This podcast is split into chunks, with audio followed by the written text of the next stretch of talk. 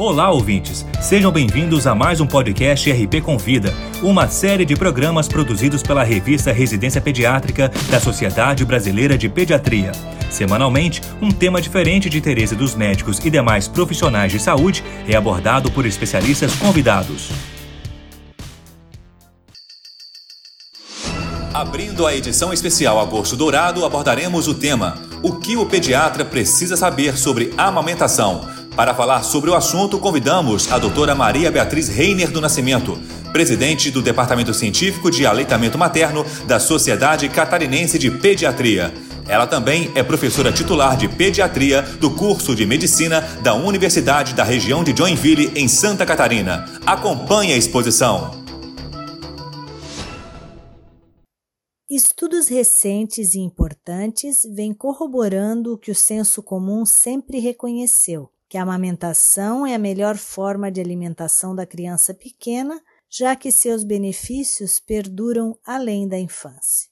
Amamentar não pode ser considerado simplesmente uma questão fisiológica. Numerosos fatores sociais e culturais afetam tanto a atitude materna em relação à amamentação quanto seu sucesso, que é muito moldado pelo ambiente em que a mulher vive e pelo suporte por ela recebido.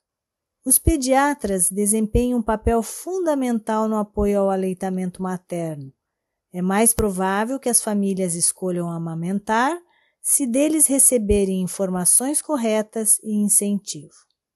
Dedicando um tempo extra para aprender o manejo da lactação, o pediatra terá habilidades altamente eficazes que poderão ser usadas na maternidade ou consultório para melhorar a vida e a saúde de cada família, cada mãe e cada bebê ao seu cuidado. A Sociedade Brasileira de Pediatria oferece recursos de educação profissional e ferramentas de prática em aleitamento materno. Dessa forma, o pediatra vai poder auxiliar as mães que estão amamentando de maneira mais eficiente. É sabido que a educação pré-natal tem se mostrado efetiva em melhorar as taxas de início de amamentação, pois grávidas mais preparadas e confiantes normalmente têm melhores resultados após o nascimento. Assim, a consulta pré-natal com o pediatra a partir das 32 semanas de gestação representa um bom momento para informar ao casal sobre a técnica correta das mamadas ao peito e as suas vantagens para a saúde infantil. Na sala de parto, o contato pele a pele precoce entre a mãe e o bebê está relacionado a maiores índices de continuidade do aleitamento materno. Durante a permanência da díade na maternidade, evitar o uso desnecessário de fórmula infantil e adotar outras práticas hospitalares que apoiam a amamentação também são essenciais para aumentar suas taxas e garantir sua exclusividade. Além disso, é importante providenciar o acompanhamento da mãe que amamenta e de seu filho após a alta hospitalar e que o retorno seja precoce, pois assim o pediatra avalia ambulatorialmente as condições do recém-nascido, especialmente o peso e as eliminações, bem como a evolução da lactação, e pode intervir rapidamente se houver algum contratempo.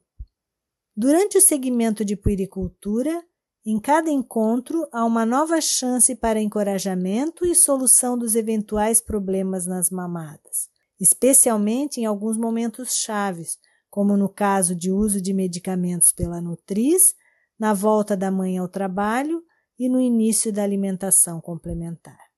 Mães e bebês precisam de apoio contínuo e qualificado do pediatra para que experimentem a alegria de uma amamentação bem-sucedida.